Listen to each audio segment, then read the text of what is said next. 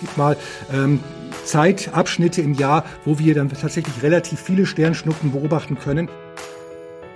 Also wenn man mal so 20, 30 pro Stunde ähm, sieht, dann ist das schon ganz ordentlich. Und äh, das kann dann eben dafür sorgen, dass es wirklich dann auch Jahre gibt, wo es relativ viele Sternschnuppen zu sehen gibt. Also am besten raus wirklich in die freie Natur, vielleicht noch auf so einen Hügel drauf, dass man wirklich Rundumblick hat. Willkommen beim Podcast von Wetter.com. Hier spricht Daniela Kreck zu euch und ich freue mich, dass ihr wieder bei uns reinhört. Heute schauen wir uns mal den Nachthimmel genauer an, denn jetzt im August dürfen wir uns nämlich wieder über magische Sternschnuppennächte freuen. Genau genommen handelt es sich um die Sternschnuppen der Perseiden. Darüber rede ich heute mit unserem Wettercom-Metrologen Andreas Machalitza. Schön, dass du da bist, Andi. Hallo Daniela, ich freue mich. Hallo.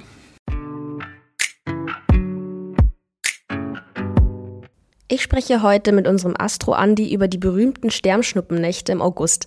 Dabei geht es erstmal generell um die Perseiden, wann man die Sternschnuppen am besten sieht und wie viele in einer Nacht über den Himmel huschen. Außerdem hat er noch einige Tipps parat, um den perfekten Blick auf die Sternschnuppen zu haben.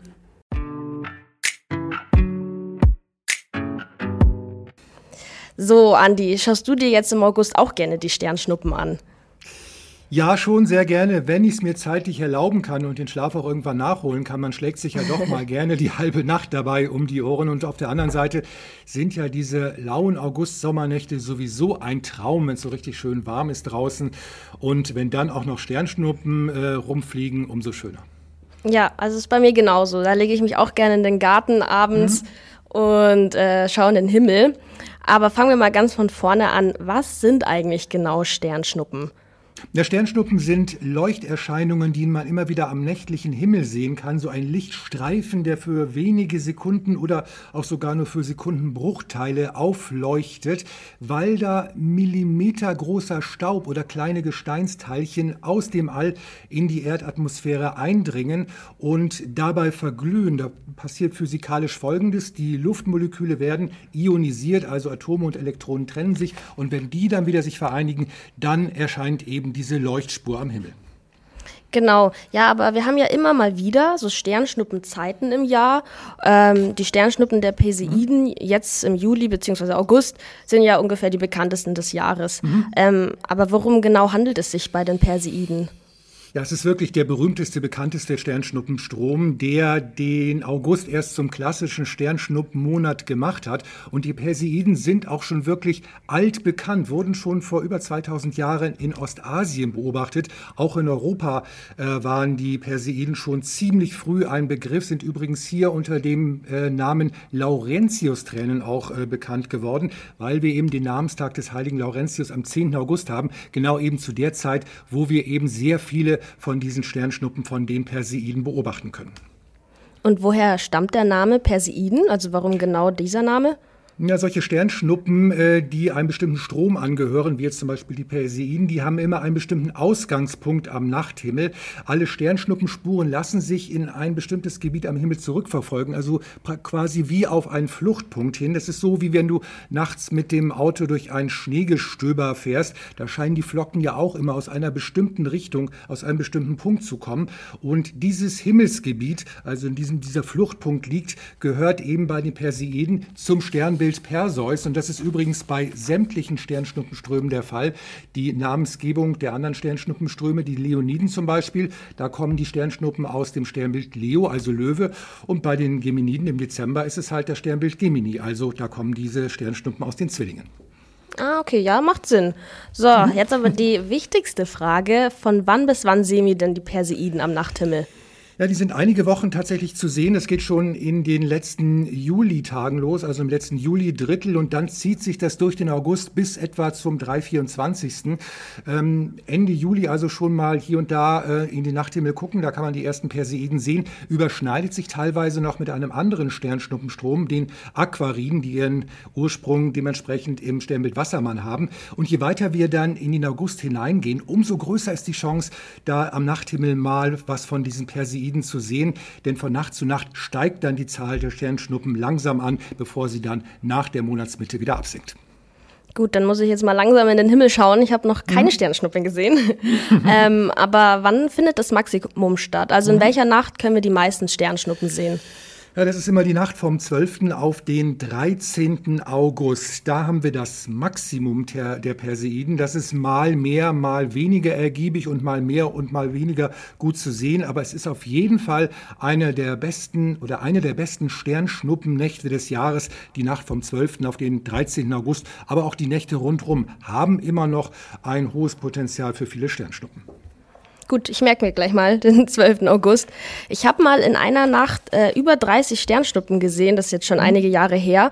Ähm, warum ist es eigentlich so, dass gerade im August so viele Sternschnuppen am Himmel zu sehen sind und mhm. in anderen Zeiten des Jahres ja gar keine oder wenige? Wieso mhm. genau dieser Zeitraum?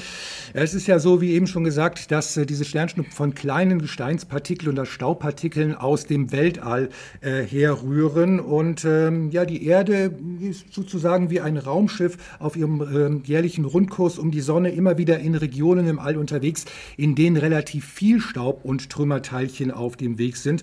Man kann sich das wieder so vorstellen wie das Auto, das durch den Schneeschauer fährt, der mal kurz und heftig ist und dann ist es auch wieder vorbei. In Analogie davon äh, spricht man ja auch vom Sternschnuppenschauer. Also es gibt mal ähm, mhm. Zeitabschnitte im Jahr, wo wir dann tatsächlich relativ viele Sternschnuppen beobachten können. Das ist eben jetzt gerade wieder im August der Fall bei den Perseiden, aber es gibt ja auch noch eine Reihe anderer Sternschnuppenströme. Also es gibt Jahreszeiten, wo wir sehr viele Schnuppen beobachten können und dann wieder Jahreszeiten, wo es eher weniger ist. Jetzt gerade im August kommt also die Erde wieder an so eine Stelle ran, wo viele mhm. kleine Teilchen im All liegen. Und ja, wo kommen die her? Die hat einen Komet hinterlassen, und zwar der Komet 109P Swift-Tuttle, so heißt der. Und der kommt alle 133 Jahre in unserem Sonnensystem vorbei und verliert dabei immer wieder ein Stück seines Kometenkerns. Und das ist eben die Staubspur, die er da hinterlässt. Und durch die fliegt die Erde eben in diesen Augusttagen. Ah, okay. Ja, ich bin mal gespannt, ob ich meinen Rekord von 30 Sternschnuppen irgendwann toppen kann. Ähm, wie, wie, viele Sternschnuppen kann man bei so einem Perseiden-Maximum am Himmel sehen? Ja, man liest und hört ja immer wieder von so einer Zahl von 100 bis 120 pro Stunde. Genau. Das klingt ja immer ganz schön üppig. Es sind ja zwei pro Minute dann umgerechnet. Äh, aber das muss man ein bisschen relativieren. Es ist wirklich der absolute Idealfall. Das heißt, es muss wirklich stockdunkel sein, was ja wirklich bei uns in Deutschland nur in sehr wenigen Regionen überhaupt der Fall ist. Und ähm, der Ausgangspunkt, also der sogenannte Radiant, da wo eben die Sternschnuppen scheinbar herkommen, der muss genau im Zenit stehen, um diese 100 bis 120 Sternschnuppen mhm. pro Stunde zu erreichen, also genau über unseren Köpfen. Und das ist ja sowieso bei uns nie der Fall. Also wir müssen da wirklich einiges abziehen, wenn wir eine realistische Einschätzung haben wollen. Also wenn man mal so 20, 30 pro Stunde ähm, sieht, dann ist das schon ganz ordentlich. Äh, in dunklen Regionen bei idealen Verhältnissen können es auch mal durchaus 50, 60 sein. Also dass man so eine Schnuppe pro Stunde, äh, pro Minute sieht, das ist dann schon ähm, eine mhm. relativ hohe Zahl. Also da kann man sich dann schon freuen und vielleicht knackst du dann ja auch mal deine 30. Ja, sicher. Also mit der 30 bin, ja, bin ich ja eh schon sehr gut dran. Absolut, ja, ja. ähm, hat sich eigentlich die Anzahl der Sternschnuppen im Laufe der Jahre verändert? Also gab es früher mal mehr Sternschnuppen als heute mhm. oder lässt sich das nicht so einfach sagen? Ja, wenn man jetzt mal die Perseiden betrachtet, die ja schon relativ lange beobachtet werden, wie gesagt, dieser Sternschnuppenstrom ist schon relativ lange bekannt und relativ alt. Das verändert sich in der Tat. Da hat man immer wieder richtig starke Perseidenjahre, wo es dann wirklich Sternschnuppen regnet, wo dann wirklich eine nach der anderen runterkommt. Und dann gibt es auch mal wieder flaue Jahre, wo nichts passiert. Hat mehrere Gründe. Zum einen eben dieser Komet, der alle 133 Jahre vorbeikommt, der dann die Sternschnuppenspur wieder ein bisschen auffrischt. Das war zuletzt 1992 der Fall, also schon wieder 30 Jahre her. Das nächste Mal kommt er erst im Jahre 2126 wieder bei uns hm. vorbei. Aber ähm, auf dieser Spur liegen eben immer wieder noch diese Trümmerteilchen und es scheint auch so zu sein, dass unsere beiden großen Planeten im Sonnensystem, Jupiter und Saturn, die übrigens jetzt in diesen Augustnächten auch sehr schön zu sehen sind, dann diese Teilchenströme immer wieder mal ein bisschen mehr Richtung Erdbahn ziehen können, alle zwölf beziehungsweise alle 30 Jahre. Ähm, das heißt, die Erde kommt dann immer wieder mal durch etwas dichtere Bereiche dieses Partikelstroms und äh, das kann dann eben dafür sorgen, dass es wirklich dann auch Jahre gibt, wo es relativ viele Sternschnuppen zu sehen gibt und man versucht da auch Vorhersagen zu machen aufgrund dieser beschriebenen Zyklen und Vorhersagemodelle Quelle sagen, für dieses Jahr leider eine nicht allzu starke Perseidenaktivität oh, vorher. Ja, schade. Gilt im Prinzip auch für die nächsten paar Jahre. Mehr ist dann wieder 2027 und vor allem wohl 2028 zu erwarten. Also ah. da muss man auf wirklich schöne äh, Perseidenjahre noch ein bisschen warten. Okay, na gut, aber dann wissen wir schon mal Bescheid. Und dann habe ich noch eine kurze Frage an unsere UserInnen. Schaut ihr euch immer die Sternschnuppen im August an und wie viele habt ihr in einer Nacht schon zählen können? Schreibt uns das gerne unter unserem aktuellen Post zum Podcast auf Instagram. Andi, wann bzw. zu welchen mhm. Uhrzeiten lassen sich die Sternschnuppen am besten sehen oder die meisten sehen? Ja, es sollte zumindest mal ausreichend dunkel sein. Also wenn die Dunkelheit reingebrochen ist, dann kann man schon mal Ausschau halten. Allerdings haben wir diesen Radianten der Perseiden, also der Sternbild Perseus, in der ersten Nachthälfte noch ziemlich tief am Nordosthorizont stehen, steigt dann nach Mitternacht deutlich höher. Deswegen ist tatsächlich die ideale Sternschnuppenzeit etwa zwischen zwei und vier Uhr morgens. Ist nicht gerade die schönste Zeit, aber da kann man eben wirklich ähm, tatsächlich die meisten Sternschnuppen der Perseiden sehen, ehe es dann langsam wieder hell wird. Also wenn man eine gute Chance Chance haben will, dann muss man sich eben da mal die halbe Nacht um die Ohren hauen. ich glaube, der 12. August ist sowieso am Wochenende. Da ja. kann man sich mal gemütlich machen nachts im Garten. Ja, die Nacht von Freitag auf Samstag, ganz genau. Das ist Perfekt. im Prinzip in diesem Jahr ein Vorteil. Ja, super. Und wo hat man den perfekten Platz für den perfekten Blick auf die Sternschnuppen? Denn, also ich zum Beispiel wohne jetzt direkt in der Großstadt. Sollte ich da für das Beobachten der Sternschnuppen lieber raus aufs Land fahren? Ja, hm, ist schon empfehlenswert und zwar aus mhm. zwei Gründen. Zum einen solltest du möglichst viel freien, unverstellten Horizont haben. Je mehr, umso besser. Wenn du nur in deiner Wohnung sitzt und aus dem Fenster guckst, hast du so einen kleinen Himmelsausschnitt. Da kann vielleicht auch mal eine Sternschnuppe durchfliegen, aber viele Sternschnuppen werden dir dann entgehen. Also am besten raus wirklich in die freie Natur, vielleicht noch auf so einen Hügel drauf, dass man wirklich Rundumblick hat. Und auf der anderen Seite ist es auch deshalb empfehlenswerter, weil du ähm, auf dem Land deutlich weniger Lichtverschmutzung hast. Also es gibt weniger Lichtquellen, die den Himmel aufhellen. Der Himmel ist dunkler und damit erhöht sich dann die Zahl der sichtbaren Sternschnuppen automatisch, weil dann auch eben die lichtschwächeren Sternschnuppen zu sehen sind, die vom Licht der Großstadt mhm. einfach verschluckt werden. Ja, das dachte ich mir schon. Und mhm. das Wetter spielt wahrscheinlich auch eine wichtige Rolle. Ähm, weißt du denn schon, wie das Wetter zum 12. auf den 13. August wird? Kann man das jetzt schon grob sagen, ob wir da eine mhm. gute Sicht haben werden? Ja, es wird sicherlich Regionen geben, in denen wir klare und gute Verhältnisse haben. Gerade auch in den Tagen davor sieht es ja ganz gut aus. Die Nacht vom 12. auf den 13. August, da gibt es natürlich noch Unsicherheiten. Ob es überall der Fall sein wird, dass man das gut sehen kann, muss man mal abwarten. Aber da solltet ihr auf alle Fälle unsere ständig aktualisierten Wetterprognosen dann auch im Blick haben und weiterverfolgen. Ähm, da können wir natürlich mit jedem Tag detaillierter drauf eingehen. Es ist ja auch so, dass äh, am 12. August dass wir Vollmond haben. Mhm. Ähm, hat das Einfluss auf unsere Sicht?